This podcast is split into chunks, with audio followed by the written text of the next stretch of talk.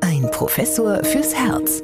Ein Podcast des St. Theresien Krankenhauses Nürnberg. Wir begrüßen Sie wieder sehr herzlich zu unserem Podcast Ein Professor fürs Herz mit Professor Dieter Ropers, Chefarzt der Medizinischen Klinik für Kardiologie und internistische Intensivmedizin am St. Theresien Krankenhaus Nürnberg und Anja Müller. Ja, wir wollen uns heute mal in besonderer Weise auf diese Podcast-Folge einstimmen. Ich habe nämlich heute eine tibetische Klangschale mitgebracht und die wird ja bei Meditationen, Achtsamkeitsübungen oder Fantasiereisen eingesetzt und Körper und Geist sollen sich bei dem Klang entspannen. Ja, spüren Sie schon eine Wirkung, Herr Professor Ruppers? Ja, ich fühle mich schon sehr entspannt. Obwohl natürlich der Podcast für mich doch eine gewisse Herausforderung ist, denn hier haben wir wieder mal so ein Thema, das nicht ganz äh, nah an meinem unmittelbaren Arbeitsalltag ist und dass ich mir erstmal mit äh, großer ähm, ja, Konzentration auch ins Bewusstsein holen musste. Achtsamkeit und Herz ist ja auch etwas, was einen auf den ersten Moment nicht anspringt. Ja, und sind Sie denn grundsätzlich empfänglich? Also zum Beispiel so für fernöstliche Entspannungstechniken haben Sie schon mal sowas ausprobiert? Also ich gebe zu, äh, selbst habe ich es noch nicht probiert. Aha, das ist gut, ja, denn bei uns soll es ja heute um das Thema Herz und Achtsamkeit gehen. Das äh, haben Sie ja schon gesagt. Und wenn Sie es selber noch nicht ausprobiert haben, dann ist es umso besser, dass wir noch einen Gast in der Sendung haben. Ich begrüße nämlich ganz herzlich Carola Mägdefrau vom Frauen- und Mädchengesundheitszentrum in Nürnberg. Sie ist zudem Sozialpädagogin, Heilpraktikerin, Beckenbodentrainerin, Trainerin für progressive Muskelentspannung und Trainerin für Nichtraucherinnenkurse. Und warum braucht es extra ein Frauen- und Mädchengesundheitszentrum? Einfach da, weil da noch Nachholbedarf ist, auch im, im Bereich Frauengesundheit? Ja, ist immer noch so. Also leider leider, also es hat sich schon einiges getan, aber in der Gynäkologie gibt es tatsächlich trotzdem immer noch Nachholbedarf. Ähm, ich habe das Gefühl, dass es in letzter Zeit sich auch eher verstärkt durch noch weniger Zeit der Ärzte und Ärztinnen für Gespräch. Es wird auch einfach schlecht honoriert von den Kassen, miteinander zu reden. Und die Frauen kommen mit einer Diagnose und wissen überhaupt nicht, was damit anzufangen und brauchen erstmal noch so, ich würde sagen, eine Entscheidungshilfeberatung. Mhm. Also so, was fange ich jetzt damit an ähm, und wie möchte ich mich behandeln lassen und wo möchte ich mich behandeln lassen? Ja, also das äh, haben wir ja auch schon öfters mal aufgegriffen in unserem Podcast, also auch Gendermedizin, ja. äh, auch spezielle Themen von der Frauengesundheit, weil das äh, ist ja bei Ihnen auch in der Klinik so, Herr Professor Ruppers, dass Sie auch sagen, also äh, Frauen sind da immer noch benachteiligt. Auf jeden Fall. Da gibt's ja auch gute Zahlen dazu, gerade bei der Versorgung der Maximalvariante der koronaren Herzerkrankung des Herzinfarktes ist äh, seit Dekaden eigentlich gut bekannt, dass äh, Patientinnen, wenn sie einen Infarkt erleiden, dann äh, von der Prognose ähm, einfach schlechter dastehen. Schon deswegen, weil sie ähm, ja nicht wirklich ernst genommen werden, vielfach in ihren Beschwerden und dann die notwendige Therapie verzögert und oft auch weniger äh, invasiv ähm, ausfällt. Und das ist ein Problem, das wir adressieren müssen. Das hat auch ein bisschen was damit zu tun, dass wir natürlich ähm, in der Ebene der Entscheidungsträger, Oberarzt und Chefarzte Ebene eben doch weniger Frauen haben, äh, die dort ähm, in den Positionen sind. Ähm, das ist ganz verrückt, weil wir natürlich bei den Berufsanfängern eine sehr große Anzahl an Frauen haben. 80 Prozent, äh, 70 Prozent der ähm, Studienabgänger sind weiblich. Und wenn es dann allerdings die Assistenzarztebene ähm, ja, verlassen, dann ähm, bleiben eben wenige in der Klinik. Aus vielen Gründen hat auch was mit Familie zu tun und anderen Dingen.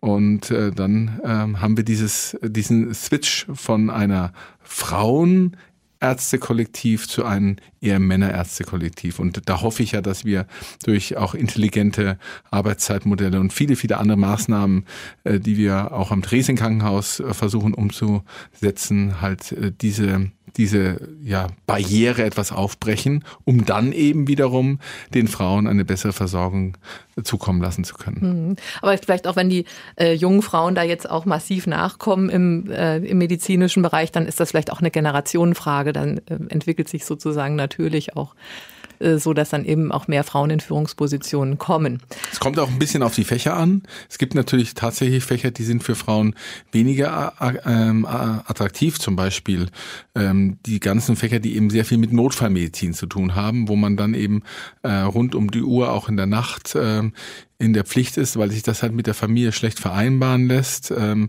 da denke ich zum Beispiel an die großen chirurgischen Fächer, wo man dann auch von politischer Seite, ich denke ich, sich irgendwann mal Gedanken machen soll, wie wird es in der Zukunft aussehen bei der Demografie, die wir haben, mit den immer älter werdenden ähm, Menschen bei uns in Deutschland. Aber ich glaube, jetzt war ich mal zu sehr ab von unserer genau, genau. Achtsamkeit. Und Männer haben ja auch Familie und die möchten dann vielleicht ja auch immer nicht so rund um die Uhr im Einsatz sein. Also da muss ich für beide Geschlechter was tun. Ähm, aber Sie haben recht, wir weichen ein bisschen ab von unserem eigentlichen Thema. Denn Frau Meckdefrau, ich hatte Sie das letzte Mal erlebt bei einem Vortrag, da hieß es auch dem Herzinfarkt vorbeugen und der richtete sich aber speziell an Frauen. Und äh, da ging es auch bei Ihnen um ganz praktische Übungen, im weitesten Sinne um Entspannung und um Stressabbau. Und ähm, da kommen wir auch noch später drauf. Und da sind wir dann eigentlich auch auf die Idee gekommen, mal dieses Thema aufzugreifen, also Herz und Achtsamkeit, Herz und Entspannung. Ähm, was kann man da selber eben auch tun, um äh, den Stresslevel zu senken? Und Sie hatten mir im Vorgespräch gesagt, Sie sind jetzt keine spezielle Achtsamkeitstrainerin, aber vielleicht könnten Sie uns trotzdem mal so in einem Satz oder in zweien erklären, was dieses äh, Prinzip Prinzip Achtsamkeit eigentlich bedeutet. Mhm. Gerne. Achtsamkeit ist einfach die Kunst, da zu sein, jetzt im Moment mit all unseren Sinnen da zu sein. Also zu hören, was kann ich jetzt vielleicht gerade für Geräusche hören, zu spüren, ähm, wie fühlt sich meine Atembewegung an zum Beispiel. Ähm, also versuchen zu sehen, wen sehe ich jetzt gerade oder sehe ich eine Pflanze in der Nähe. Also zu versuchen, mit allen Momenten im Hier und Jetzt zu sein und nicht zu grübeln, was war vielleicht gestern oder sich Sorgen um morgen zu mhm. machen. Mhm. Und dieser Achtsamkeitsboom würde ich jetzt ja fast mal nennen. Also man äh, kann da sehr viele Bücher dazu lesen. Ja, es äh, gibt Achtsamkeitstrainings bei den Krankenkassen und so weiter. Der wurde ja schon vor vielen Jahren in Amerika ausgelöst durch einen Professor Zinn. Und der hat ja aus diesen alten östlichen Meditationstechniken sozusagen die Spiritualität rausgenommen und sich nur so auf diese praktischen Übungen konzentriert. Ja, es ist eine Kombination. Also ähm, das heißt MBSR, also ähm, achtsamkeitsbasierte Stressreduktion, Training, ähm, hat er in den 70er Jahren entwickelt. Er war Professor und hat viel geforscht zu chronischen Erkrankungen, hat viel gearbeitet mit chronischen Schmerzpatienten mhm. und hat dann dieses Konzept entwickelt. Es ist eine Kombination aus Hatha-Yoga-Übungen, also die Körperübungen, Achtsamkeitstrainings und bewusste Wahrnehmung. Also auch wirklich so versuchen, jeden Tag, also das hat eine relativ hohe Latte, dieses Training. Also es sind in der Regel achtwöchige Trainings, einmal in der Woche ein Gruppentraining, 45 ähm, Minuten am Tag Achtsamkeit zu üben, selber für sich. Ähm, und dann gibt's noch einen Achtsamkeitstag. Mhm. Es hat dann wirklich gute Erfolge, also ist auch in Studien ähm, erforscht, dass es gerade auch zum Beispiel bei Schmerz und bei anderen körperlichen Themen wirklich gute Erfolge hat. Ich erlebe es im Alltag manchmal, dass die Messlatte ziemlich hoch ist. Also dass viele dann sagen, oh, das ist mir jetzt echt zu viel, darauf kann ich mich nicht einlassen. Es gibt in Darmstadt eine Gruppe Psychotherapeutinnen, die haben eine Arbeitsgemeinschaft, Arbeitsgruppe zum Thema Achtsamkeit äh, eingeführt und arbeiten auch mit Gruppen, eher mit ja, Gruppen in prekären Situationen, zum Beispiel Menschen mit Depressionen, Schizophrenie, anderen Erkrankungen oder Familien, die in schwer, sehr schwierigen Situationen sind. Die machen auch wöchentliche Trainings und geben dann aber als Hausaufgabe einmal am Tag zehn Minuten Achtsamkeitstraining zu machen oder das auch aufzuteilen in dreimal drei Minuten. Mhm. Und auch das zeigt gute Erfolge und ist so ein bisschen leichter. Also die Hemmschwelle ist nicht ganz so hoch, sich drauf einzulassen. Ja, das, ich denke mal, das, die Achtsamkeit kann man ja noch besser in so ein tägliches Leben integrieren als zum Beispiel Meditation. Ja, also bei genau. Meditation muss man sich ja dann irgendwie rausnehmen, aber bei der Achtsamkeit ja. ist es ja so, dass man, wie Sie jetzt sagen, man kann es an jedem Platz machen zu jeder Zeit. Genau, also mhm. das ist der große Vorteil. Also ich kann einfach eine Tasse Tee achtsam genießen, zu spüren in meiner Hand, die Wärme der Tasse, zu riechen, wie riecht der Tee und ihn dann zu schmecken.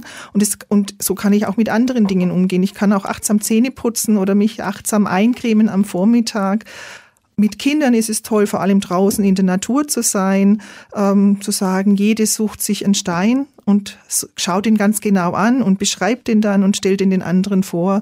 Oder jede sucht sich was Eckiges und was Rundes und was, was Weiches und was Hartes und dann wird danach eine Collage gelegt. Also da gibt es sehr viele Möglichkeiten, wirklich im Alltag das einzubauen. Ja. Während Meditation eher eine Konzentrationsschulung ist. Also mhm. Also wir sind meistens an einem bestimmten Ort, ziehen uns zurück für eine halbe Stunde oder auch länger und versuchen sozusagen alles ziehen zu lassen, alle Gedanken und uns auf ein Bild, ein Wort, ein Mantra zu konzentrieren, um einen ruhigen Geist zu erreichen. Ja, ja. Mhm.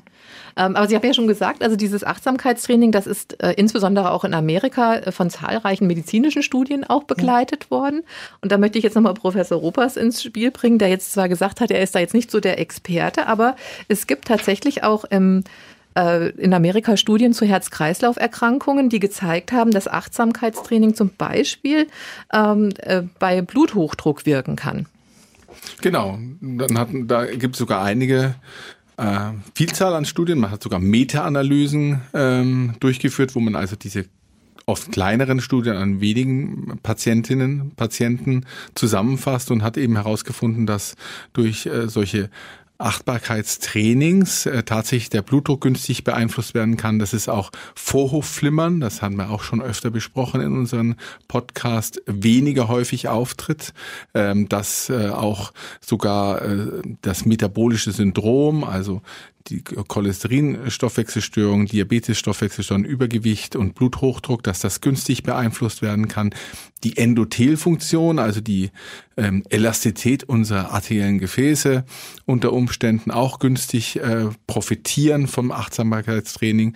Also hier ist tatsächlich eine ganze Menge Fluss und wenn man in den entsprechenden ähm, ja, wissenschaftlichen Datenbanken mal ähm, recherchiert, dann sieht man, dass es gerade in den letzten Jahren zu einer erheblichen Zunahme auch dieser wissenschaftlichen Arbeiten kommt. Also das Thema ist auch in der ähm, Wissenschaft, in der Schulmedizin angekommen und wird da sehr ernst genommen und entsprechend beforscht. Und auch, muss man sagen, gerade in Amerika auch äh, durch private äh, ja, Unterstützer in Form von Spenden werden solche Studien dort ähm, sehr unterstützt. Also das ist äh, ein, ein Thema, was wahrscheinlich in den nächsten Jahren noch viel mehr ins Bewusstsein kommen wird. Und das ist gut so, ähm, weil die Daten deuten darauf hin, dass es sehr vielversprechend ist, neben der pharmakologischen Therapie eben hier auch mal über den Tellerrand hinauszusehen und den ähm, Patientinnen etwas an die Hand zu geben, was ähm, ja dann vielleicht auch einen anhaltenden Effekt hat. Ich habe auch bei der Vorbereitung dieses Podcasts einmal gesehen, so einen Achtsamkeitsstundenplan ja, wo man morgens und mittags und abends verschiedene Aspekte hat. Da ist auch die Meditation Meditation mit dabei, aber auch Yoga und auch äh, Sport und Bewegung. Auch das hatten wir. Oder auch eben diese, dieses Dankbarkeitstagebuch, dass man am Abend ähm, mal ähm, formuliert, was, wofür man am Tag denn dankbar war. Ja, und was heute Abend bei mir drin steht, weiß ich schon. ah, ja, gut, ich, ich hoffe, dass diese Stunden jetzt hier für Sie dann äh, da drin stehen. Darauf wollte ich hinaus. Ja, sehr schön, sehr schön. Das ja, das ist tatsächlich ein ganz wichtiges Medium. Also ich empfehle das oft bei, auch bei unterschiedlichen Themen, nicht nur zum Thema Achtsamkeit oder Herz, ähm, weil es verändert die Wahrnehmung. Also wenn ich weiß, heute Abend möchte ich in mein Tagebuch fünf Dinge schreiben, mindestens fünf, über die ich mich gefreut habe, äh, über die ich glücklich bin und, oder dankbar bin, dann verändert sich meine Wahrnehmung den ganzen Tag über schon. Also, weil ich will ja wissen, okay, ich muss nicht so lange überlegen, sondern ich im Laufe der Zeit, wenn ich das länger mache, dann nehme ich einfach den Tag schon anders wahr und diese Momente bewusster. Mhm. Viele Jenseits denken sonst, sie müssen auf das große Glück warten oder das ganz große Geschenk, für das man dankbar sein muss. Aber es sind oft diese kleinen Momente, die wir im Alltag dann manchmal einfach nicht so richtig wahrnehmen. Und darum geht es auch bei der Achtsamkeit. Jenseits von den, äh, den kardiovaskulären Erkrankungen ist es ja auch in der Schmerztherapie mhm. etwas, was sehr erfolgreich ähm, angewandt wird. Ähm, auch unsere Schmerztherapeuten im St. Theresien Krankenhaus ähm, versuchen das ja weiterzugeben, ähm, dass man eben hingeht und die, die Schmerzen eben akzeptiert, aber nicht im Sinne einer Resignation, sondern eben, dass sie einfach irgendwo zum Leben dazugehören und dass man auf diese Weise äh, eben auch den Schmerzcharakter, Schmerzintensität, Schmerzdauer günstig beeinflussen kann durch Achtsamkeitsübungen. Ja, also das ist, scheint sehr erfolgreich ja. zu sein und äh, zeigt eben, wie, wie gut es ist, wenn man mal den, den, das eigene Umfeld verlässt und mal rüber guckt in andere ähm, Bereiche, weil man da sehr viel lernen und eben für die Patienten und Patientinnen eine ganze Menge tun kann. Mhm. Aber wenn Sie jetzt sagen, also das hat wirklich messbare ähm, gesundheitliche Auswirkungen, wenn ich jetzt äh, äh, dieses Achtsamkeitstraining mache. Ja, was, was passiert denn da eigentlich in dem, in dem Körper jetzt direkt? Also können zum Beispiel jetzt also negative Gedanken oder Gefühle, können die unsere Gesundheit beeinflussen, Frau Mägdefrau? Ähm, natürlich. Also so, wenn wir uns rein, wir können uns ja richtig reinarbeiten in so einen Zustand, in den negativen Zustand. Ähm, und es kann unsere Stimmung sowieso ganz negativ beeinflussen, aber auch ähm, unsere Organe. Und von daher ist es schon wichtig, ähm, das wahrzunehmen, negative Gefühle sind da und wir haben auch manchmal Wut oder andere Dinge und es ist wichtig, dem auch Ausdruck zu geben, aber eben nicht so viel Raum. Also manchmal, dann ist es nach einer gewissen Zeit einfach auch gut zu stoppen. Das kann wirklich ein in die Hände klatschen sein mhm. wenn so ein Grübelkreis ist und sagen, stopp, jetzt aber wirklich stopp. Oder man nimmt ein Gummiband äh, um das Armgelenk und lässt einmal schnalzen. Dieser kurze Schmerzmoment bringt einen auch raus. Oder einfach auch wirklich sagen, jetzt stehe ich auf. Jetzt gehe ich mal ins Fenster, schaue aus dem Fenster raus oder wenn es geht, ich gehe raus und gehe ein bisschen spazieren und mache was anderes, um das dann auch wieder zu unterbrechen. Ja, ich habe also gelesen, wir, wir denken irgendwie zwischen 50 und 60.000 Gedanken am Tag. Ja. Äh, das ist eigentlich eine schier unvorstellbare Menge. Von einzelnen Gedanken. Und äh, wenn wir das jetzt eben schaffen, die praktisch auch mal, ja, wie Sie sagen, mal in, in andere Bahnen zu lenken oder den Fokus auf etwas anderes äh, zu richten, dann gelingt es uns ja auch dann äh, wahrscheinlich auch diese Grübelei oder dieses, diese Sorgen eben dementsprechend dann auch erstmal zur Seite zu schieben. Genau. Achtsamkeit, also den Moment achtsam zu erleben, kann negative Gedanken und Gefühle einfach so ein bisschen in den Hintergrund rücken. Manchmal hilft dann auch so ein Und-Satz. Also, ich mache mir große Sorgen um meine Tochter und draußen höre ich die Amsel singen. Mhm. Also so, dann ist es so eine Relation. Es ist nicht mehr nur das eine so ganz im Vordergrund, sondern es wird schon was anderes daneben gesetzt. Funktioniert auch gut bei Schmerzen. Ja, oder auch äh, beim, beim Rauch, äh, beim, äh, bei der äh, Entwöhnung vom Rauchen dann auch, weil Sie das ja auch machen. Ist das auch so was, wo Sie sagen, okay, dann äh, wende ich meine Gedanken halt einem anderen Ziel zu und es kreist jetzt nicht immer um die Zigarette beispielsweise? Ja, zum Beispiel. Also mhm. ich habe jetzt ähm, Lust auf eine Zigarette ähm, und zu schauen, was steckt denn dahinter. Oft ist es auch Unruhe oder das Bedürfnis nach einer Pause. Ähm, wenige Menschen haben so regelmäßig Pause wie Raucherinnen und Raucher und alle Nichtraucherinnen müssen schauen, wie kommen sie regelmäßig zu ihren Pausen. Und manchmal reicht schon so ein kurzes Innehalten. Was ist es denn jetzt, was mich so gelüstet? Es ist meistens nicht eigentlich die Zigarette, sondern das Bedürfnis nach was anderem, was dahinter liegt. Mhm. Und jetzt zum Beispiel auch bei Tinnitus ist das auch sowas, wo Sie sagen, ja, das kann man da anwenden? Ja, also man kann einfach, dieses Geräusch ist da. In der Regel lässt sich irgendwann mal nicht mehr groß beeinflussen, wenn es chronisch geworden ist. Aber man kann versuchen, dem nicht so eine große Macht zu geben, sondern einfach Dinge daneben zu setzen. Ja. Ja. Wie beim Schmerz eben, dass man den Tinnitus eben auch akzeptiert. Ja. ja mhm. das ist mhm. zum Beispiel der erste Schritt und nicht äh, dagegen angeht, ja, oder so in ein Selbstmitleid verfällt. Weil Tinnitus ist tatsächlich eine Erkrankung, ähm, die man sehr ernst nehmen muss und ist auch, was viele vielleicht nicht wissen, mit einer relativ hohen Selbstmordrate verbunden. Mhm. Ja, wenn das chronisch geht und man hat nie Ruhe vor dem äh, Geräusch, dem man nicht entgehen kann, das ist ein großes Problem. Und wir sind ja gerade bei negativen Gedanken und diesen ähm, Sachen, die Sie angesprochen haben, auch schon wieder im Bereich der Schulmedizin und in Studien. Und äh, das führt dann zu Schlafmangel, führt zu Bluthochdruck und damit wieder zu äh, kardiovaskulären Erkrankungen. Also das ist alles ein, ein sehr klarer Zusammenhang. Und wir hatten ja auch schon mal so ein, so ein ganz deutliches Krankheitsbild auch schon mal im Podcast äh, besprochen, das Takotsubo Syndrom, ja, äh, wenn Sie noch mal kurz sagen, um was es da geht, da meint man ja, man hat einen Herzinfarkt, aber das wird ausgelöst eigentlich durch Stress. Durch Stress, das ist überwiegend dann emotionaler Stress, also große Trauer zum Beispiel oder auch großer Ärger. Also ich erinnere mich noch gut an die Patientin, die ähm, sich vor der Tür mit ihrer Nachbarin gestritten hat und dann akut Brustschmerzen bekommen hat und äh, kam dann in die Klinik und die hat eben das klassische Bild eines solchen Takotsubo-Syndroms gehabt. Da sieht der Herzmuskel, die linke Herzkammer sieht eben aus wie so ein japanischer Tintenfischkorb. Das ist das Takotsubo und äh, führt eben äh, nicht nur zu diesen Schmerzen, sondern man denkt auch im Labor, ähm, der Patient, die Patientin haben einen Herzinfarkt, weil die entsprechenden Werte ansteigen. Und wenn man dann aber die entsprechende Untersuchung durchführt, dann findet man keine Durchblutungsstörungen, sondern es ist wahrscheinlich eben durch diese akute emotionale Überlastung äh, kommt es da eben zu Prozessen in der Herzmuskulatur, die zu einer vorübergehenden, Gott sei Dank, meistens vorübergehenden Herzleistungsschwäche führen, ähm, die dann reversibel ist und das äh, sich dann im Verlauf wieder bessert. Allerdings Patienten, überwiegend sind es ja Patientinnen, muss man sagen, die sind klar in der Mehrheit, haben ein erhöhtes Rezidivrisiko. Also das kann wiederkommen und irgendwann kann es dann eben auch tatsächlich ähm, schwere Folgen für die Herzen dieser betroffenen Patientinnen haben. Deswegen ist es da sicher auch wichtig, dass man auslösende Faktoren identifiziert und eben mit entsprechenden Trainings vielleicht verhindert, dass es eben wieder zu so einer ähm, emotionalen äh, ja, Ausnahmesituation kommt viel, glaube ich, viel treffender ist eigentlich die amerikanische Bezeichnung für das Takotsubo, nämlich das Broken Heart Syndrom, das gebrochene Herzsyndrom, ja, ähm, das nochmal klar adressiert, wo der Zusammenhang herkommt, nämlich aus einer großen emotionalen Belastung heraus. Und nochmal, man weiß heute, diese Patientinnen und Patienten sind gefährdet für Rezidive. Die haben also das durchaus mal öfter.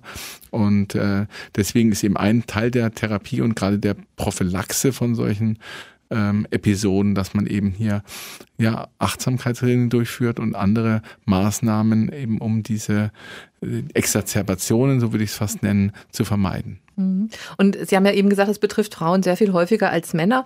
Ähm, Frau Mägdefrau, können Sie das aus der Praxis im Frauen- und Mädchenzentrum auch bestätigen, dass da Frauen sich vielleicht einfach auch oft so einen Kopf machen, viel zu viele Gedanken machen um viele Dinge und dann dementsprechend der Körper reagiert? Ja, ich denke jetzt nicht nur aufs Thema Herz. Es ist leider immer noch so, dass sozusagen Frauen diejenigen sind, die Care-Arbeit machen, also den Großteil der Care-Arbeit für die Familie. Ähm, und ähm, Neudeutsch ähm, ein höheres Mental Load haben, also ständig irgendwie sich mhm. Sorgen machen und was, was muss ich mich noch alles kümmern und sich selber eher hinten anstellen. Also immer erst, wenn alle anderen versorgt sind, ähm, dann sozusagen zu gucken, okay, und was kann ich jetzt für mich tun? Und ich denke, das ist ein wichtiger Punkt, wo es einfach auch nochmal geht, ähm, Gleichberechtigung zu versuchen zu erreichen, dass äh, Familiencare-Arbeit aufgeteilt wird zwischen Männern und Frauen, aber die Frauen auch selber zu unterstützen, zu sagen, okay, ähm, es gibt einiges zu tun, aber jetzt muss ich erst mal gucken, äh, mich um mich zu kümmern und äh, für mich zu sorgen auch. Ähm, ja, wir können nicht verhindern, dass uns Schicksalsschläge treffen. Also so, das ist schlimm und es passiert immer wieder. Und dann ist auch wichtig, den Kummer äh, auch Ausdruck zu geben und, den, und die Trauer auch zu leben.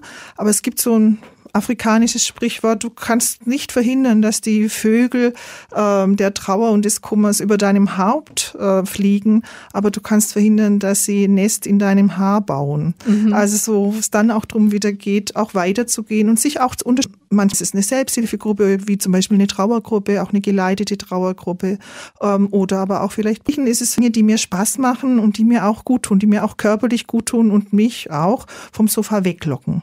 Mhm. Also, ah, ja, genau. Aber Voraussetzung wäre natürlich auch, sich erst überhaupt mal selbst zu erlauben, aus diesem Rad auszusteigen, dass man so irgendwie jeden Tag tritt. Und da sind wir wieder bei der Achtsamkeit. Ja. Also ich mhm. denke, wenn man so wie ein Hamster im Rad drin ist und einfach immer weiter tritt, ähm, merken wir das oft gar nicht. Also mhm. wir merken das eigentlich eher in den Pausen. Ja. Und von daher so eine kleine Achtsamkeit und nur zu sagen, ähm, fünf Minuten nehme ich mir jetzt mal Zeit und spüre, wie geht's mir?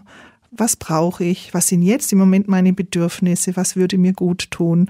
Das kann einfach dann schon eine Veränderung bringen. Es sind nicht die großen. Ich nehme mir jetzt vor, am 1. Januar ähm, jeden Tag zu joggen und wenn ich joggen hast, dann mache ich das nicht. Und ab dem dritten Tag habe ich nur noch ein schlechtes Gewissen.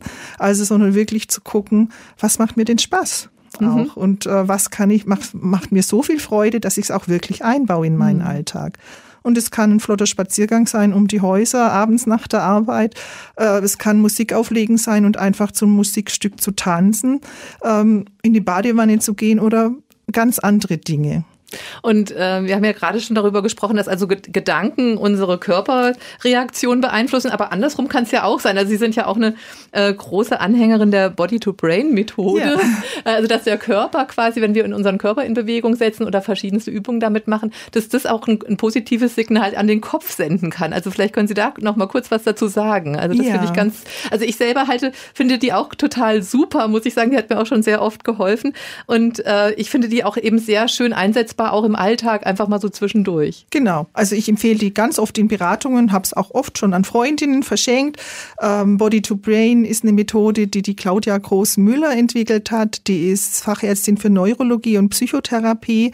Ähm, und die Methode macht sich die Wechselwirkung zwischen Körper und Psyche einfach zu nutzen. Es sind einfache Übungen, die Spaß machen, auch nicht viel Zeit brauchen, aber im Gehirn Neurotransmitter ähm, äh, ausschütten, die uns einfach gut tun und uns in bessere Stimmung bringen. Es gab es ja schon immer, also schon als ich studiert habe, gab es Studien, dass äh, mit depressiven Menschen in der Klinik, äh, die einen haben klassische Medikation bekommen und die, mit den anderen ist einfach nur jeden Tag ähm, spazieren gegangen. Beide haben sich ähnlich gut verbessert. Also wenn wir unseren Körper in Bewegung bringen, kommt oft unser Geist und unsere Seele auch in Bewegung, in positive Richtung. Und beim Body to Brain ist es toll, dass wir einfach so mit kleinen Dingen was verändern können. Also, wenn Sie Lust haben, könnten wir einfach zum Beispiel, es gibt Sachen, die ich jetzt gerade los haben möchte. Ähm, es ist der sogenannte Schulterwurf. Mhm, ja. ähm, Sie stellen sich aufrecht hin ähm, und werfen abwechselnd sozusagen über Ihre Schultern all das, was Sie gerade jetzt im Moment dran hindert, im Hier und Jetzt zu sein und Ihr Leben zu genießen. Stress, ähm, weil Sie einspringen mussten, Stau, ähm, Hektik, all das einfach hinter sich zu werfen, um wieder mehr da zu sein. Ja, und oftmals sind es einfach auch nur so einfache Dinge, wie sich aufrecht hinzustellen genau. und die äh, Arme in die Seite zu stemmen und zu sagen, okay, jetzt bin ich da sozusagen. Ja. Also das sind ja einfach ganz einfachste Dinge irgendwie. Äh, ja, oder, oder auch, Pferdeschnauben ist ja auch sowas. Genau, was, ne? das klingt jetzt wahrscheinlich ziemlich beeindruckend. Also Schlürfatmen und Pferdeschnauben ist eine Übung, die ich tatsächlich ganz oft mache, nach einem anstrengenden Gespräch oder wenn ich mich geärgert habe.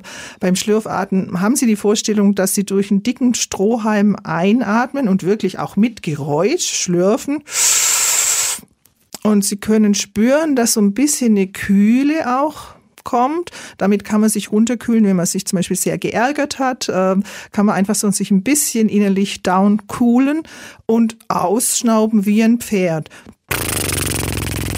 Damit kann man versuchen, alles loszuwerden, was einen jetzt gerade hindert. Auf der emotionalen Ebene, aber es ist durchaus auch auf der körperlichen Ebene. Mhm. Wir haben im Gesicht ja sehr viele kleine Muskeln, um unsere Sprache zu ermöglichen, unsere Mimik zu ermöglichen und die spannen wir oft an, ohne es gar nicht zu merken. Und mit dem Schnauben können wir die wunderbar entspannen. Und damit geht ja auch die Herzfrequenz runter. Und warum ja. ist das gut, Herr Professor Rupers? Wenn die Herzfrequenz dann auch ein bisschen. Na, dauerhaft ist es gut, weil einfach das Herz besser durchblutet wird und weniger arbeiten muss. Mhm. Also genau, also es ist eine Win-Win-Situation auf jeden ja. Fall. Also emotional fühlt man sich besser, aber körperlich eben, und das ist ja auch das Wichtige, dass man eben diesen Aufgeregtheitszustand dann sozusagen auch verlassen kann. Ja, und wenn wir das merken, dass wir uns selber ähm, positiv beeinflussen können, das stärkt auf lange Sicht auch, also haben wir das Gefühl von Selbstwirksamkeit. Ja. Also ich mhm. kann mein Wohlbefinden positiv beeinflussen. Das wiederum motiviert uns auch am nächsten Tag wieder achtsam mit uns umzugehen und in der Folge von vielen Tagen fördert es einfach unsere Gesunderhaltung. Mhm. Und das, das ist ja ganz dann, interessant, wenn ich das ja. kurz mal sagen ja. darf, weil das, was Sie gerade gemacht haben, mit diesen Strohhalmatmen und dieses Pferdeausatmen, ja, das mache ich schon seit vielen Jahren irgendwie. Ich wusste nur nicht, dass das tatsächlich eine Methode ist, die man, ich dachte, das wäre so ein bisschen mein eigener Spleen, ja. Aber ähm, scheinbar ist es etwas, was es als ja, als richtige Anwendung, als Verfahren gibt. Ja. Tatsächlich sind es Dinge, die Kinder oft noch machen, um sich regulieren zu können. Also die wissen das noch intuitiv. Also Fußen und Schnauben können die wunderbar. Also so, äh, aber auch zum Beispiel Schaukeln oder Summen damit. Und das sind auch so eine kleine Body-to-Brain-Übung. Ähm, Kinder machen das automatisch. Also wenn es ihnen nicht gut geht, dass sie so hin und her schaukeln. Ähm, wir können mit unseren, mit Klängen und mit unserem Atem jede unserer Zellen erreichen und zwar mit positiver Energie. So ein Schreck, ein Schock, eine schlechte Nachricht, ähm, eine schlechte Diagnose sitzt auch in jeder unserer Zellen und wirklich so eher als Schock. Ähm, und dann ist es wichtig, Dinge zu tun, die auch positive Energie in jede unserer Zellen bringen. Und das ist zum Beispiel über Atem oder über Klänge.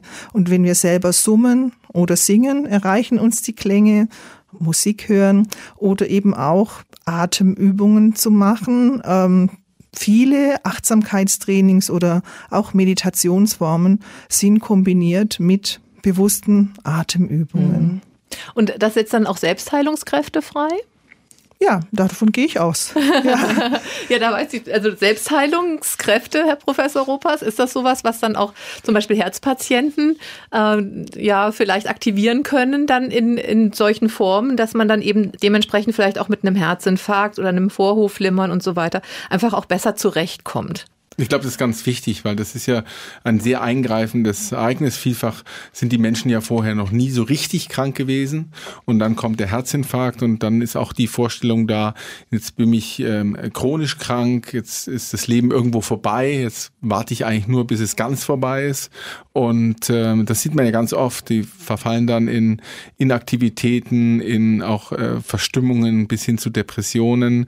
Es gibt ähm, sehr aktive ähm, und sehr erfolgreiche Menschen, Frauen und Männer, die dann eben passiv werden, die sogar ihren Job kündigen, ja, mhm. und das ist alles gar nicht notwendig, ja. Das ist ja so gut behandelt heutzutage, ähm, der Herzinfarkt in der Akutsituation, dass äh, meistens gar kein nachweisbarer Schaden am Herzen direkt eingetreten ist. Und da ist es eben ganz wichtig zu vermitteln, dass das Leben weitergeht. Man muss seine Risikofaktoren adressieren und eben dann vielleicht auch über den Tellerrand hinausschauen, solche Achtsamkeitübungen in sein Leben integrieren. Ich glaube, das ist ein guter Ansatz, den ich auch mitnehme von diesem Podcast hier. Mhm. Ähm, in diesem Podcast hier habe ich wirklich sehr viel gelernt. Ja, und vielleicht können Sie uns ja zum Abschluss auch noch eine ganz praktische Übung mit an die Hand geben, Frau Mägdefrau, jetzt so für den Rest des Tages, die ja. wir dann hier auch nochmal ausprobieren können. Ähm, ich würde Ihnen gern mitgeben, eine meiner Lieblingsatemübungen. Das ist eine ganz kleine Übung und ich sage zwei Sätze und Sie können, wenn Sie mögen, einfach die Augen zumachen und spüren, wo Ihr Atem mhm. in Ihrem Körper geht. Ich atme ein und komme zur Ruhe. Ich atme aus und lächle. Ich atme ein und spüre, dass ich lebe. Ich atme aus und lächle dem Leben zu. Ja, vielen Dank. Ich denke, das kann jeder von uns überall machen. Mhm. Einfach auch mal im Wartebereich irgendwo, auch mal in einer kritischen Situation. Ja, schön, dass Sie da gewesen sind, ja. Frau Mägdefrau. Sehr gerne. Und äh, Professor Ropas hat es ja schon gesagt, er nimmt auch ein bisschen was mit in seinen sehr stressigen Berufsalltag. Vielleicht fragt er sich heute Nachmittag auch nochmal, wie geht es mir jetzt gerade eigentlich? Na, ich denke, nach dem ähm, Podcast, den wir hier haben, habe ich jetzt genug gelernt eigentlich, äh, um mich da so ein bisschen einzubremsen. Ich glaube, dass es schon ganz gut ist, ja.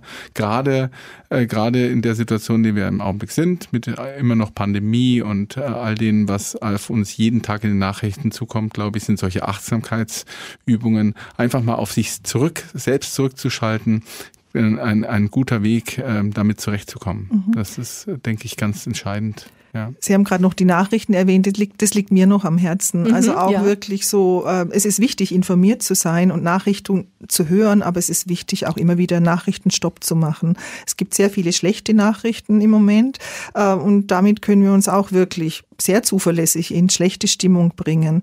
Ähm, es gibt einen, und es ist wichtig, wichtig, einfach ab und zu zu stoppen oder auch zu versuchen, ähm, rauszufinden, in all diesen vielen tausenden schlechten Nachrichten gibt es oft auch gute.